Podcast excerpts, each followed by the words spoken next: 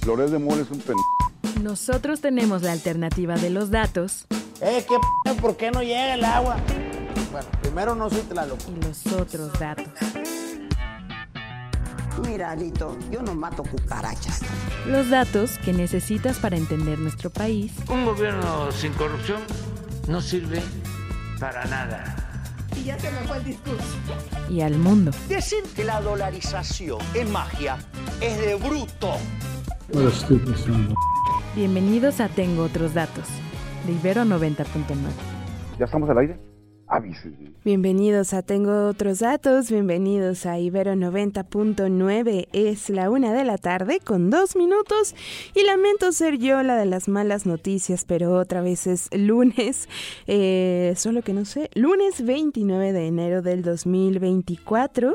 Eh, en caso de que esta sea la primera vez que sintonizan esta frecuencia modulada a esta hora, les cuento que yo soy Rox Aguilar y que les voy a estar acompañando los siguientes 60 minutos para platicar como cada semana de temas que están pasando en nuestro país, de temas que tienen que ver con la política nacional, con seguridad, con lo que dijeron o no dijeron los políticos en nuestro país.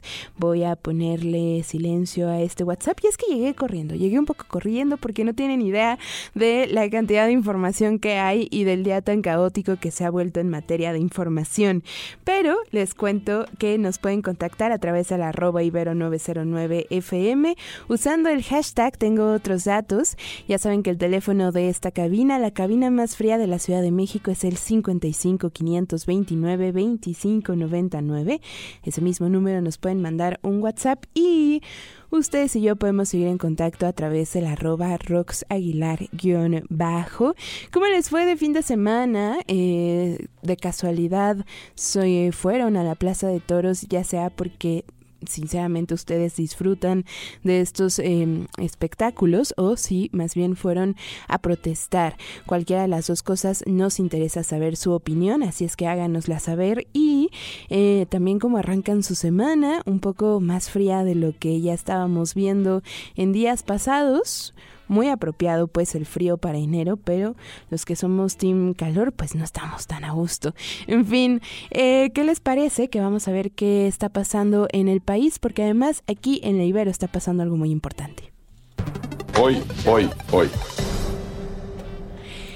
Este viernes y por tercera ocasión en Guerrero, miembros de policías comunitarias presentaron a niños y adolescentes con armas y rostros cubiertos, eso como parte de estas autodefensas y en reacción por la desaparición forzada de una familia de, cuatro integrantes el pasado 21 de enero.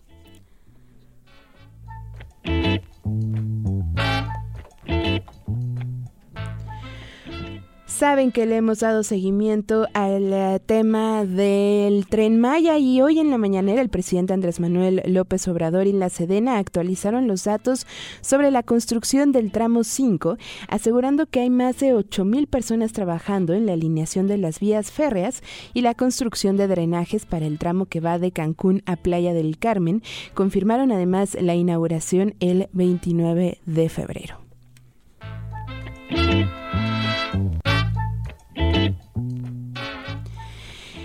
Les decía, hay cosas importantes pasando en eh, eh, la Universidad Iberoamericana y es que en este momento el doctor Luis Arriaga Valenzuela, rector de la Ibero Ciudad de México, está presentando su segundo informe. La transmisión la pueden seguir en ibero.mx, en la página de esta H Universidad, pero si no, si quieren escuchar, tengo otros datos, como estoy segura lo quieren hacer, yo les cuento de qué va y en qué va más o menos. Se solidarizó, por supuesto, con los integrantes del Centro Pro recordó también a los jesuitas asesinados en el 2022 en Cerocawi y felicitó a Ibero 90.9 por sus 20 años y ojo, estoy citando, ¿eh? Por promover la libertad de expresión en México, eso sí hacemos. En fin, vamos a escuchar un poco sobre lo que dijo de lo que está ocurriendo en un país tan dañado y precisamente de lo que son víctimas, víctimas los eh, jesuitas y los defensores de derechos humanos. En un México herido, que debe cambiar. Los jesuitas no hemos sido ajenos a los impactos de la violencia. Lo sucedido en Cerocawi en el verano de 2022 es una muestra doliente de la magnitud de esta realidad. el asesinato de nuestros hermanos Javier y Joaquín un punto de inflexión para toda institución confiada en la compañía de en 2023 se cumplió un año de dicha tragedia. Hoy lo recuerdo porque el compromiso de la Ibero con la construcción de la paz es inquebrantable. Honramos así la memoria de más de 450 mil personas asesinadas en los últimos años, de 114 mil personas reportadas como desaparecidas y de 386 mil desplazadas por la violencia. Reitero por ello nuestro respaldo a quienes trabajan a favor de la defensa de la dignidad humana en este país, especialmente al Centro de Derechos Humanos Miguel Agustín Pro Juárez, recientemente objeto de descalificaciones. Les mentí, se me hace que ya terminó el informe del rector porque estoy aquí en ibero.mx y ya no me aparece, pero seguramente en el canal de YouTube lo pueden encontrar. Es que yo cuando entré a esta cabina seguía la transmisión en vivo, pero si no lo vieron, les cuento también que eh, resaltó la importancia de una educación humanista como esa que caracteriza a los jesuitas y a todas sus universidades. Y así fue como dijo que se tiene que afrontar estas realidades y también cómo espera que la Ibero siga pues transmitiendo conocimiento a los estudiantes. En la Ibero creemos que el llamado a cambiar las realidades de este mundo descansa en el cultivo de la excelencia humana integral. Solo al abrazar la realidad podremos transformarla de modo profundo y radical. Perdone, pero tengo otros datos. That is a lot En otros temas, el viernes, este viernes pasado, artículo 19, confirmaba vía Twitter o vía X la difusión de datos personales de periodistas que han asistido a la mañanera. Esto lo hizo gracias a un rastreo de un foro en línea y así confirmó que por ahí de 300 eh, datos de 300 periodistas se habían filtrado con detalles de identificación oficial, fotografías, nombre completo y por supuesto, porque tenían las fotografías del INE o IFE, pues las direcciones de cada uno de estos periodistas. Ojo, no se sabe desde hace cuánto ni cuánto tiempo ha estado rondando estos datos en la web en línea, pero artículo 19 pidió activar protocolos de seguridad a quienes hemos ido a la mañanera en los últimos años. Ha sido complicado saber eh, la, o toda o la totalidad de los nombres que aparecen en esta lista y por supuesto muchos de los que hemos estado ahí no tenemos claridad de si estamos o no filtrados en estos documentos. Hoy los periodistas que asisten normalmente a la mañanera se pusieron de acuerdo para cuestionar al presidente, hicieron ahí como un pacto en que quien sea que le haya tocado primero pues sería quien cuestionara al presidente sobre esta filtración y en efecto el presidente eh, confirmó un hackeo. Vamos a escuchar. Que ya hackearon ah, las computadoras de la mañanera, ya se llevaron. Este, sí. Ah, sí, sí fue hackeo. Fue hackeo. Fue hackeo. Presidente. Fue hackeo. Todo, todo aquí, todo aquí se, este, se aclara. Presidente, justo sobre este tema. Entonces, se llevan los datos, gran escándalo, ¿no? Este, no, no, no, pues ya, ya, este, este, no, porque, porque nosotros vamos, porque nosotros tenemos, nosotros tenemos que cuidar a todos los ciudadanos y a los periodistas. Pero ¿por qué lo hacen? ¿Por qué es el hackeo? Bueno, para este eh, tratar de sembrar la idea de que nosotros perseguimos, censuramos, somos dictadores. Es lo de, pues todos, de López Dóriga y de Broso y de lo de Demola y de Claudia X González y de todo el bloque conservador. O sea, mande. Son nuestros datos, está nuestra familia, no es un riesgo, presidente. Sí, hay que buscar la forma primero de saber qué fue lo que sucedió, quién hackeó. Hoy se va a hacer este un informe, se va a entregar, pero no tenemos nosotros ningún afán autoritario. De entrada, se hackeó una computadora del gobierno federal. Si eso no le alarma al presidente Andrés Manuel López Obrador, no sé qué. Como punto número uno, si es que dice que en efecto fue hackeado y no filtrados estos datos. Y segundo, echarle la culpa a los opositores o a los periodistas que él asegura sí tienen libertad de expresión, cuando 300 periodistas o más le estamos diciendo de frente al presidente Andrés Manuel López Obrador, tenemos miedo de que nuestros datos estén por ahí en manos de quién sabe quién. En fin, y esto fue lo que dijo hablando de adversarios. Sí, se cuidan los datos, pero los hackeos se dan. Sí, sí falló la seguridad o fueron muy buenos los hackeadores. Acuérdense de que nuestros adversarios tienen mucho dinero y pueden contratar a los eh, delincuentes en esta materia de más eh, especialidad en el mundo. Pero todo va a ser así, todo va a ser así. Es muy probable, muy probable Claudio X González, ¿sí? Este, y toda la, red de opositores a la transformación. Minimizando la seguridad de los periodistas que hacemos una chamba diaria con tal de decir que a él lo quieren hacer quedar mal y yo no veo la forma en la que alguien invierta esa cantidad que él dice con tal de que el presidente quede mal o diga alguna de estas declaraciones sin sustento en la mañanera. Les decía que quienes hemos asistido a la conferencia matutina del presidente Andrés Manuel López Obrador y quienes le hemos confiado nuestros datos al gobierno federal, no tenemos claro si nuestros datos fueron o no filtrados. Hay algunos que sí están confirmados, pero no en su totalidad. Y así fue como lo dijo entonces el encargado de comunicación de presidencia, Jesús Ramírez Cuevas, dijo que va a contactar a los afectados.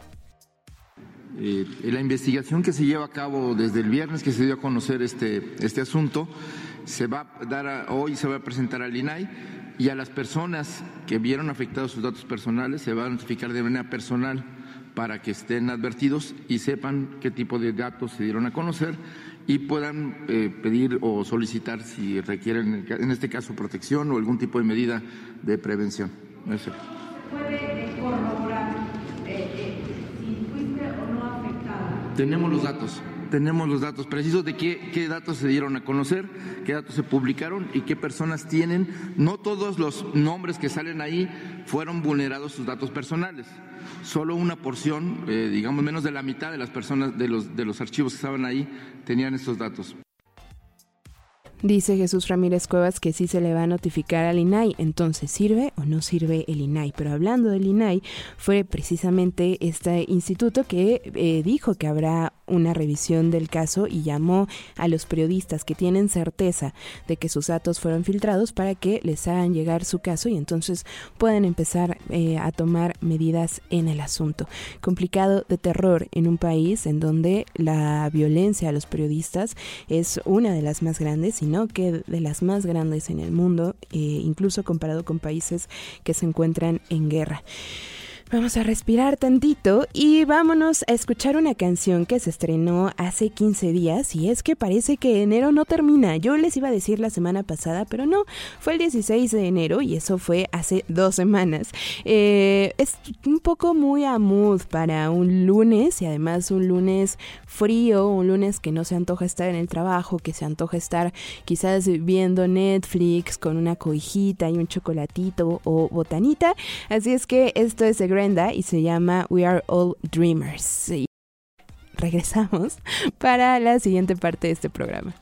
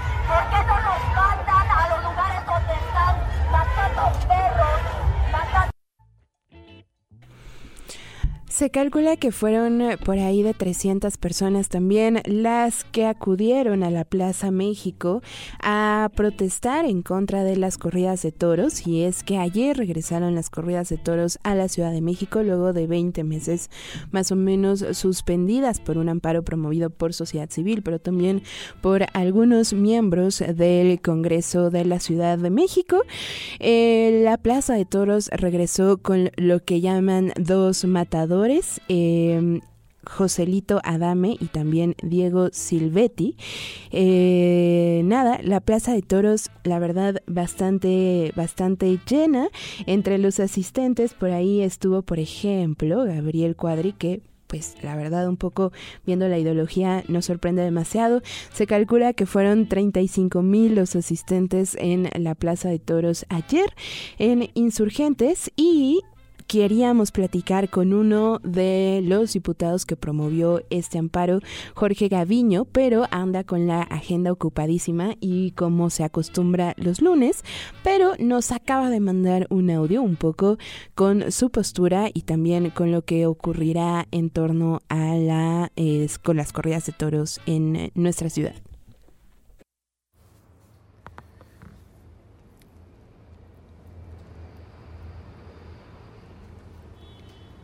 Estamos apoyando una demanda de amparo que conjuntamente presentamos con la Asociación Civil, todas y todos por amor a los toros. Esta demanda de amparo va en contra de las corridas de toros, lo que se conoce como fiesta brava, ante las oficinas del Poder Judicial de la Federación.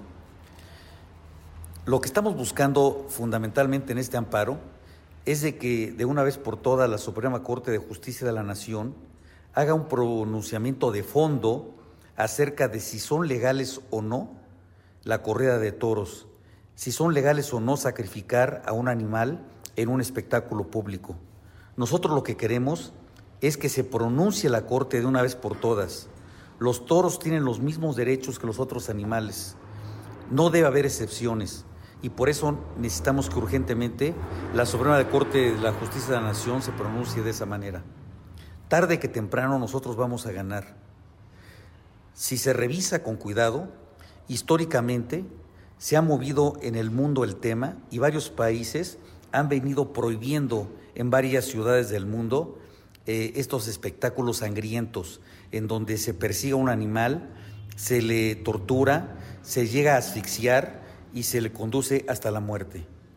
Las corridas de toros son un espectáculo que nos afecta a todos, porque el derecho difuso nos da la posibilidad de que hagamos todo lo que está a nuestras manos para evitar que un animal sea sacrificado de esa manera en un espectáculo público.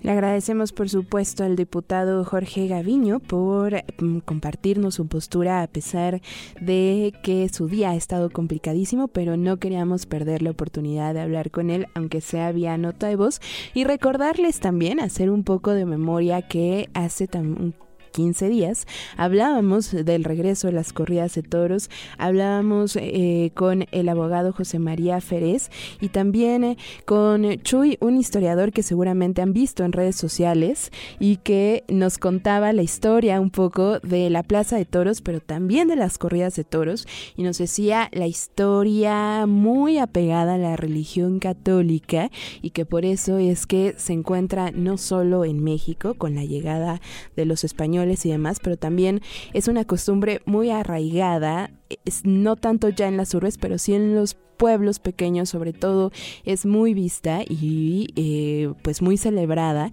en pueblos que tienen fiestas patronales por ejemplo. Yo recordaba también que crecí en el Ajusco y que la Plaza de Toros siempre se preparaba para estas fiestas que se hacían en diciembre y en otros meses. Eh, y un poco también hacía, hacíamos la reflexión con Chuy sobre que no era tan fácil quizás quitar ese arraigo católico, ese arraigo religioso eh, de, de estas corridas de toros o de esta costumbre que es mucho más complicada de lo que veíamos, por supuesto, en, en este micrófono, por lo menos esta locutora no apoya las corridas de toros o estos eventos. Y también algunos estudiantes de la Universidad Iberoamericana nos han contado, militantes del PAN que están en las juventudes del PAN, que al parecer a estas juventudes pues sí les ofrecieron y les regalaron boletos para que fueran a la Plaza de Toros, lo cual podemos comprobar después y ya les contaremos el chisme, pero resulta interesante también, ¿no?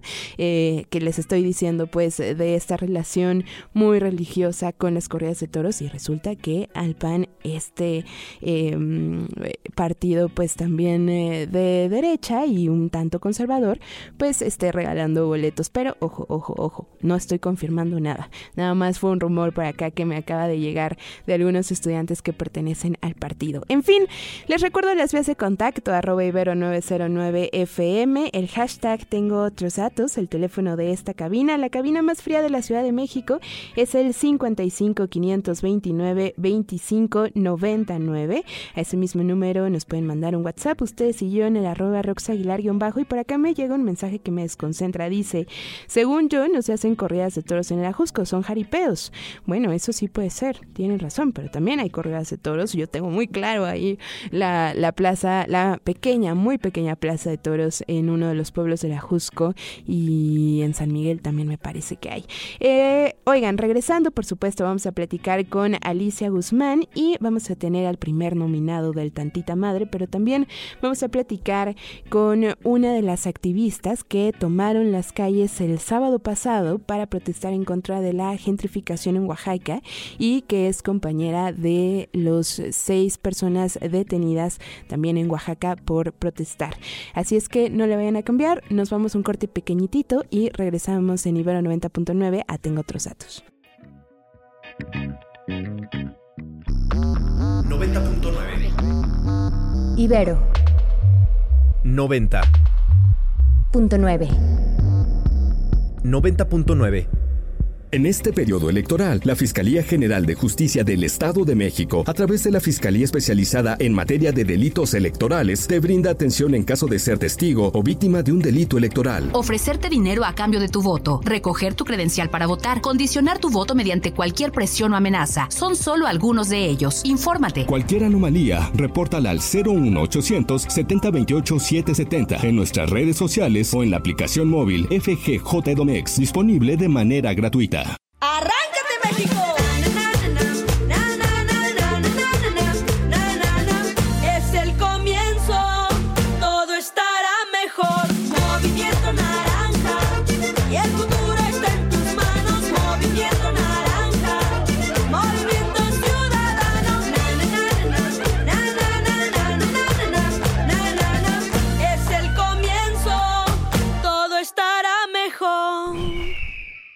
Movimiento Ciudadano. Ahí viene la cuarta transformación, con este ritmo que está sabrosón, unidos en una revolución que mi México lindo merece hoy. Ay, a la izquierda como el corazón. Vete, vete, es la cuarta T. Vete, vete, es la cuarta T. Vete, es la cuarta transformación, porque México merece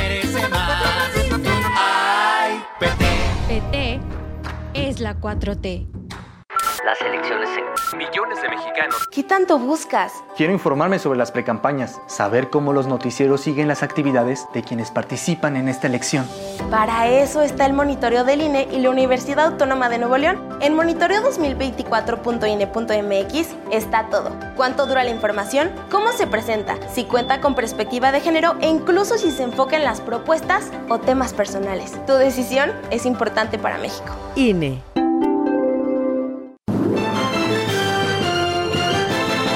Otras noticias, arrancó el proceso electoral 2023-2024. Nuestra corresponsal tiene toda la información. Adelante. En esta fiesta democrática en la Ciudad de México elegiremos jefatura de gobierno, diputaciones locales, alcaldías y concejalías. Y para sancionar irregularidades y proteger nuestros derechos político-electorales, puedes confiar en el Tribunal Electoral de la Ciudad de México. Garantizando justicia en tu elección. 90.9 Ibero. 90.9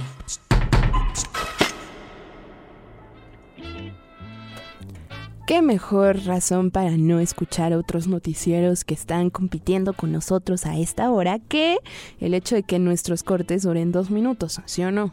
O no? Y más en temporada electoral, pues se agradece que sean más cortitos. Es a la una de la tarde con 30 minutos y es lunes 29 de enero del 2024. Les recuerdo que nos pueden encontrar en arroba ibero909fm, el hashtag tengo otros datos, arroba roxaguilar-bajo en esta cabina, la cabina más fría de la Ciudad de México, porque ya nos prendieron el aire y ya voy a empezar a temblar.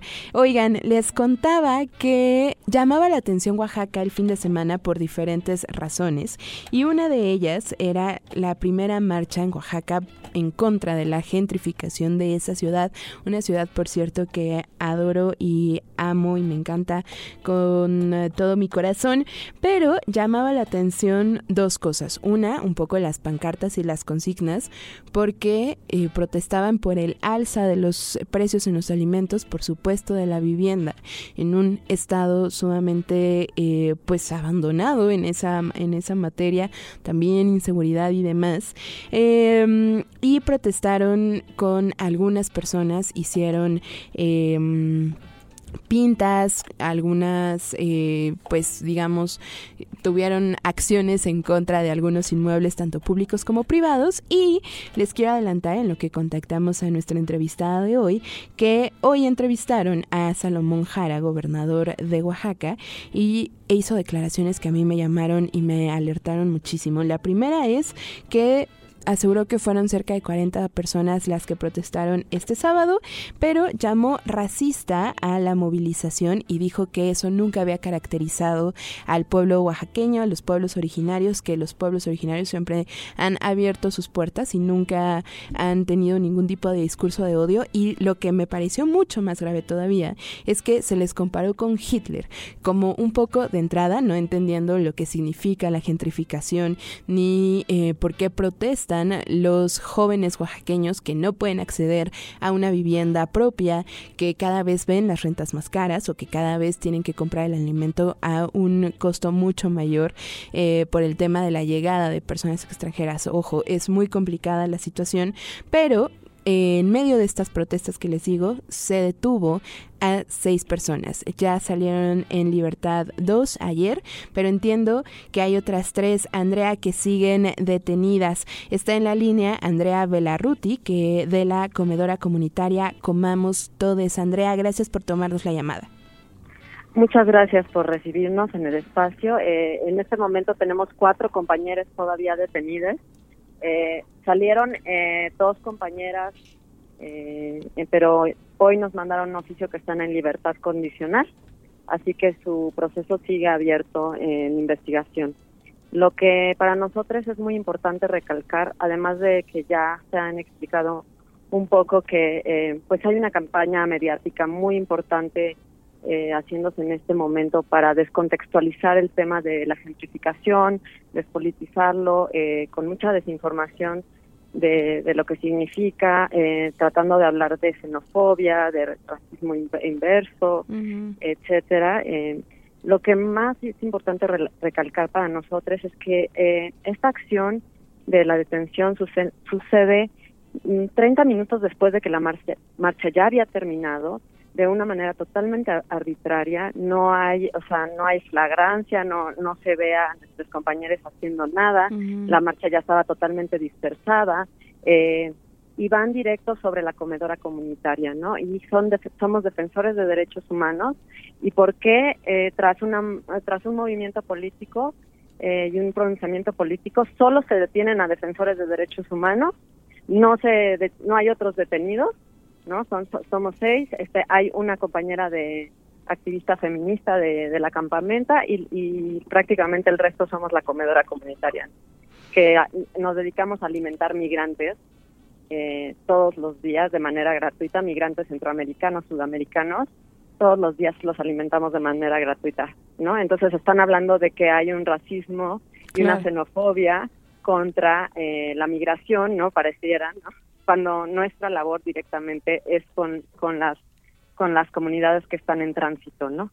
Y eh, pues nos parece muy grave, porque además la compañera Nisaye Chávez Chávez, que, que ya fue liberada en, eh, condicional, era nuestra, eh, bueno, le habíamos llamado como observadora de derechos humanos y era nuestra asesora jurídica y es quien es detenida, ¿no?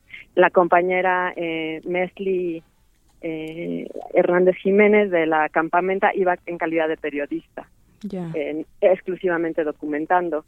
Eh, los demás eh, compañeros de la comedora comunitaria pues nos dedicamos a la, a la labor comunitaria, a la labor de la alimentación digna de todas las poblaciones más vulnerables, ¿no?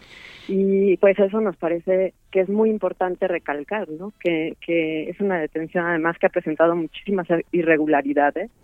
Eh, no se permitió, o sea, se, se estuvo eh, limitando, bueno, retrasando mucho el acceso de derechos humanos de las mismas abogadas del caso, ¿no? De nuestras, de nuestros detenidos y y bueno, estamos en, en mucha preocupación, ¿no? De, de la seguridad de nuestros de nuestros compañeros. Andrea, es importante esto que nos aclaras porque viendo las declaraciones de la Fiscalía, dice que las, las seis personas detenidas fueron identificados como responsables a daños de propiedad pública y privada. Importante lo que aclaras, una de las detenidas iba como periodista, la otra nada más iba en representación, digamos, eh, legal, pues, y los otros son activistas. ¿Han tenido contacto ya con, su, con las dos personas que quedaron en libertad? Eh, sí, ya tuvimos contacto con las dos eh, chicas que, bueno, con nuestras dos eh, compañeras en libertad. Eh, ahorita, pues hoy están aquí adentro de la fiscalía, fiscalía otra vez porque, como te menciono, pues ya nos recibimos un oficio de que su libertad es condicional. y bueno, o sea, hay una preocupación generalizada por el caso, ¿no? Y, y los sobre todo también, sobre, perdón, y sobre todo también nos interesa recalcar que, bueno, la protesta también es una es un derecho eh, y que, que a mí me parece muy grave que se esté utilizando constantemente la palabra violencia eh, para para criminalizar digamos la protesta. Y, sí claro que hay daños pero un poco me, me sorprende como como ha sucedido con las marchas feministas no que se use precisamente la palabra violencia para este, designar este tipo de acciones y dónde está eh, dónde están los secuestros, las desapariciones forzadas de los migrantes centroamericanos, los robos constantes, las violaciones sistemáticas a sus derechos humanos, eso no se persigue, eso no se nombra como violencia, ¿no? Claro. Eso no se rescalca como una violencia de Estado sistemática. De acuerdo, Andrea. Eh, los cargos de estas dos personas y de las personas que siguen adentro, hasta hace poco, entiendo, no tenían demasiadas noticias de sus otros cuatro compañeros, ¿verdad? Sí tenemos, eh, ya pudimos verles, este, todos, todos los, eh, todas las personas que fueron detenidas, incluso las que ya salieron, y presentan el cargo de daño. Ya. Ok. Andrea, quiero preguntarte, eh, ¿Por qué salir a protestar contra la gentrificación desde Comamos Todes? Es decir, entiendo como jóvenes, pero mi pregunta es cómo les ha afectado directamente a una organización que se dedica a apoyar personas migrantes. Pues eh, de, entrada sabemos que el problema de gentrificación es un problema a nivel estructural global, no, no es solamente algo eh, localizado y bueno creemos que es una violencia que es, es este, consecuencia de eh, pues un problema estructural económico que tiene que ver con eh, el, la acumulación de poder en, en pues sí en manos de una minoría no que tiene que ver con el Estado concediendo o sea está muy ligado con la defensa del territorio con las concesiones constantes que el Estado le otorga al el gran, digamos, a como el gran capital extranjero. Y bueno, sí nos está afectando directamente a nivel personal, ¿no? También como activistas, pues sabemos, eh, tenemos este compromiso con las con las personas migrantes y, y, bueno, nos convoca esto porque sí nos parece muy indignante que haya migrantes, eh, que haya, ahora sí que los migrantes solamente son personas racializadas, los demás son nómadas digitales, los demás son y, y, y, otra cosa que recalcar es que en la comedora trabaja mucha gente y viene mucha gente eh, pues que, que pertenecen a estos grupos eh, que emigran, que no necesariamente son racializadas, que vienen del norte global, pero que se acercan a Oaxaca desde otra perspectiva, ¿no? Entonces esto no tiene que ver con raza, esto tiene que ver, o sea, la gentrificación eh, y la gente que quiere defender la gentrificación, eh, pues politizando el tema, lo quiere hacer desde una perspectiva de quitarle la, la dimensión política de que estamos hablando de un problema de capitalismo eh, tardío, salvaje, que está expropiándole los territorios a los locales. Y bueno, las rentas ya son impagables en el centro, es muy difícil eh, la alimentación. Digo, yo tengo, acabo de escucharle a una persona de Barcelona decir que Oaxaca cuesta lo mismo que Barcelona salir a comer en un restaurante. O sea, eso es una realidad. Andrea, finalmente una de tus compañeras, y le agradezco mucho, me hizo llegar la entrevista que le hicieron hoy al gobernador de Oaxaca, en donde precisamente esto que, que, resaltas, ¿no? Eh, se les eh, tacha a quienes protestaron el, el sábado de racismo, menciona a Hitler, lo cual me parece así, no sé por qué no está en todas las primeras planas y no está en todos los medios de comunicación en este momento, ¿no? Finalmente, una, una postura al respecto. Sí, bueno, nos parece eh, en parte irrisorio, pero eh, realmente es bastante perverso. Nos parece bastante perverso tratar de eh, apelar a, un supuesto discurso de, odio, fomentando un discurso de odio, porque es lo que realmente está queriendo hacer, ¿no? criminalizar la protesta social, criminalizar a quienes se indignan por las condiciones las condiciones eh, inhumanas ya prácticamente porque lo que vivimos en Oaxaca con los migrantes centroamericanos ya es una crisis humanitaria. Nosotros que eh, les alimentamos todos los días, hay veces que la gente nos dice que lleva días sin comer, no, entonces es una crisis de, de, dimensiones humanitarias.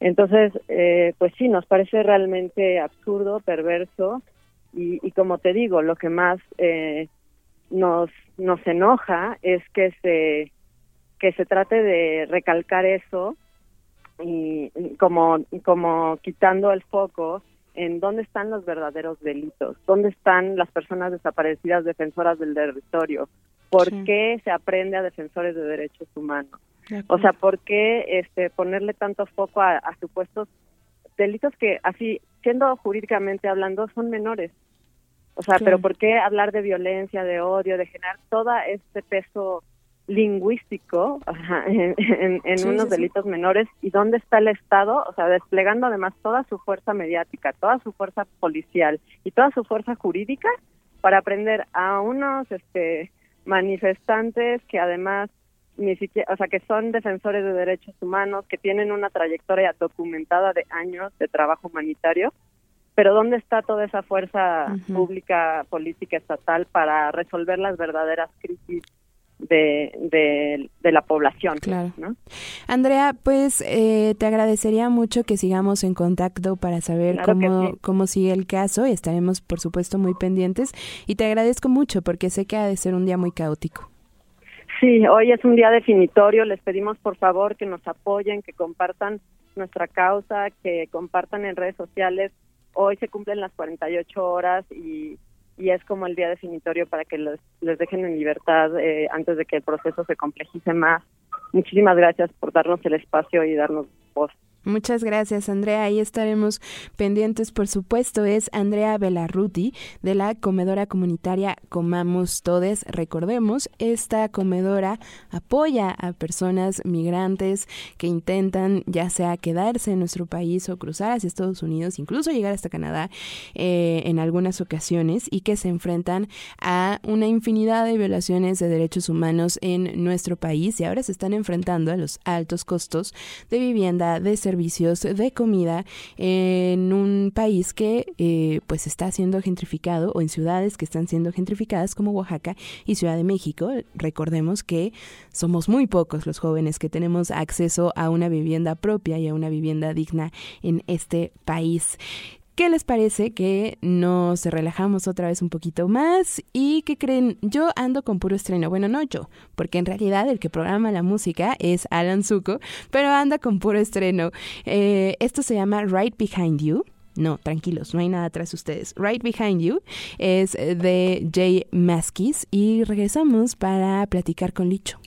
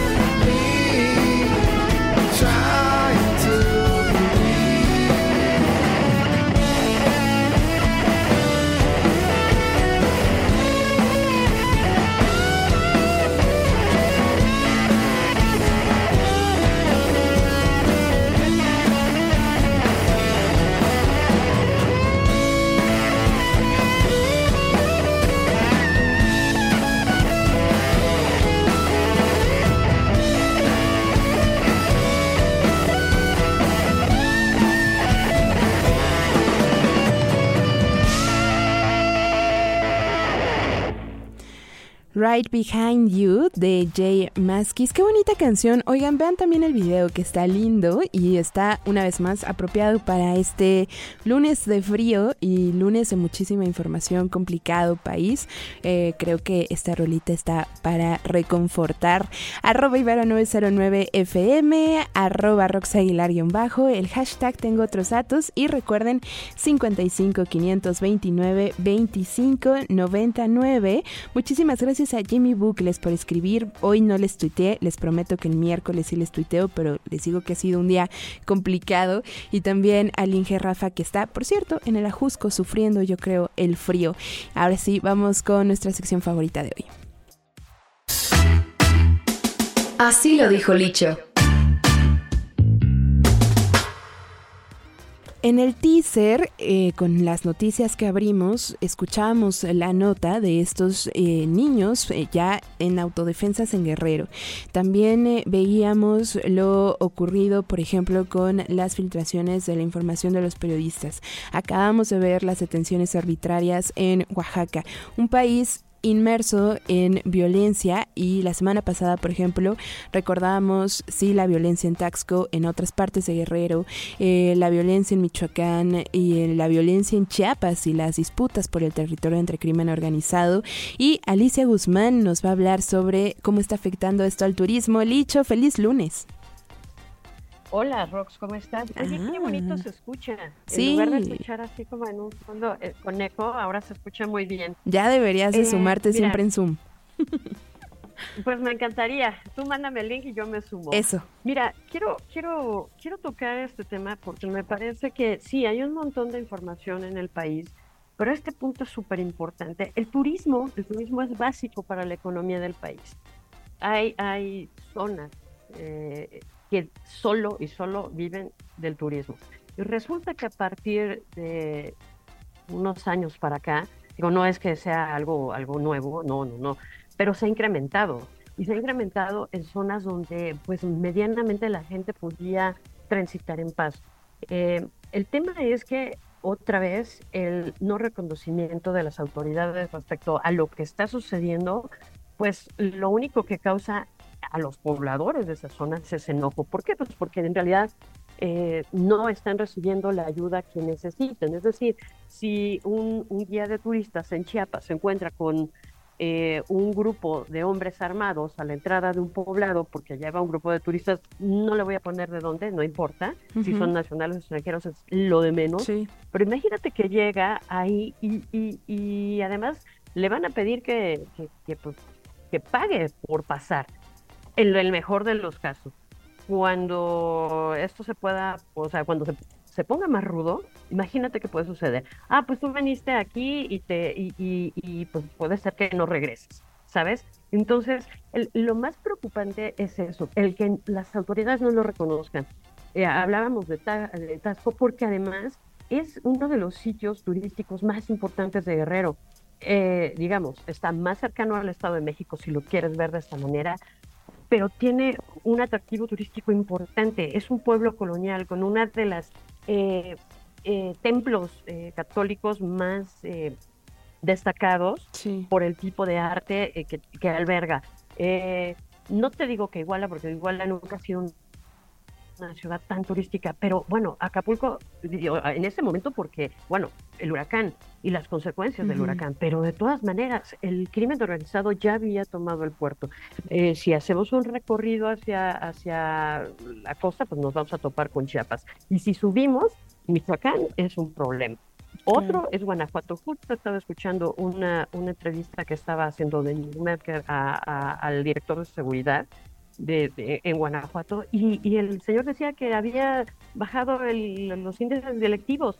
Eh, híjole, yo no estoy tan segura que la gente se sienta tranquila al transitar en las carreteras del Bajío porque además de- deja del turismo, pues es una zona eh, donde muchas personas trabajan, donde hay parques industriales. Entonces, bueno, y además agreguemos el turismo, pero recordemos el, el suceso en diciembre del, de- en el balneario, matan a jóvenes. ¿Tú crees que la gente se siente segura? O lo que pasa en la autopista de México-Querétaro, ok, fueron transportistas, pero aún así la gente no se siente segura. Si vas a Puebla sucede lo mismo. Entonces, a ver, si el turismo es una de las razones que sostiene la economía de este país y no está funcionando porque la gente tiene miedo de salir, ¿qué va a pasar? Y turismo, como dices, tanto local, ¿no? El turismo interno como de otros países. Ya veíamos también, ahora, ¿qué fue? A, qué parte de México los funcionarios de Estados Unidos no podían, eh, bueno, no que no pudieran, pero les recomendaron no venir? No me acuerdo si fue a Guerrero, pues es que ya, ya, toda, eh, o sea, el país está en bandera roja. O sea, no importa, si mañana puede ser que aumenten eh, o, disminuyan por dos o tres entidades, pero de todas maneras, el tema es que eh, Reforma ha estado publicando eh, en específico sobre Chiapas y se supone que tienen datos de una entidad que se llama Coordinación Nacional de Desarrollo Institucional del Instituto Nacional de Antropología e Historia. Y aún así, el propio gobierno está negando que haya algún problema. Es más, hay un comunicado de Lina que dice que las, las, eh, los sitios arqueológicos pues están bajo su control y que no hay ningún problema. Eh, pero la realidad nos está diciendo otra cosa. De acuerdo, de acuerdo, Licho, complicado el país para todos los que estamos en este territorio, ya sea de paso o porque aquí vivimos. Licho, ¿dónde te encontramos? Arroba lichel72 en todas mis redes sociales. Y te escuchamos el próximo lunes. Por supuesto, Robs, un abrazo. Un abrazo. Alicia Guzmán es académica de la Universidad Iberoamericana, ya lo saben, arroba licho72. Y nos vamos con la última parte del programa. Personajes políticos que no tienen ni tantita madre. Había más personas les ponen ahí, le ponen ahí al Señor unos zapes, lo cual es, lo cual no se debe hacer. Pero en ese momento, la integridad de la funcionaria pública también cuenta. No sabemos para qué se iba a acercar el Señor. ¿Qué no justificó el que más personas participaron? Le metieron unos zapes, lo cual no se debe de hacer, ¿no? Pero eh, la, alcaldesa Sandra Cuevas ya anunció hoy que denunció a la persona esta que su seguridad le dio unos zapes porque argumenta había estado recibiendo amenazas de este señor y Sandra, Sandra Cuevas será la primera nominada para el Tantita Madre de esta semana. La semana pasada también estuvo nominada, esperemos que la que sigue no y esperemos que nada, se dedique eso a gobernar su alcaldía. Oigan, pero mientras estábamos escuchando el Tantita Madre, escuchamos también a Luis Donaldo Colosio decirle esto al presidente Andrés Manuel López Obrador. O apelando pues a la, a la compasión del presidente, yo diría que mejor indulte a Mario Burto, que lo indulte, que ponga un carpetazo final a este asunto, permita que, tanto mi familia como México sanemos, que iniciemos un camino hacia la reconciliación a través del perdón, pero sobre todo a través del respeto, a dejar esto eh, pues ya pues en manos de otra justicia, porque la justicia mexicana pues quedó a deber en su momento y hoy lo que queremos es pues vuelta a la página. La justicia mexicana le quedó a deber y lo que queremos es darle vuelta a la página, dice Luis Donaldo Colosio, y le hace este llamado al presidente Andrés Manuel López Obrador. Mañana, por supuesto, tanto en Radar como en Tengo otros datos, tendremos más información y el análisis de todo esto. A ver si Luis Donaldo Colosio nos da alguna entrevista o nos contesta la llamada. Muchísimas gracias por sumarse a Tengo otros datos. Les recuerdo que mañana estará eh, Rodrigo Balvanés a la una de la tarde y nosotros nos escuchamos en punto de la una también el miércoles. Gracias a Gabriel en los controles, a Tania en la producción y a Ricardo López Cordero en las orejas. Dice que no, pero sí, la verdad es que sí. Muchísimas gracias y que tengan muy buen arranque de semana. Flores de Mora es un pen... Nosotros tenemos la alternativa de los datos. Eh, ¿qué p ¿Por qué no llega el agua? Bueno, primero no soy Tlaloc. Y los otros datos. Mira, Alito, yo no mato cucarachas. Los datos que necesitas para entender nuestro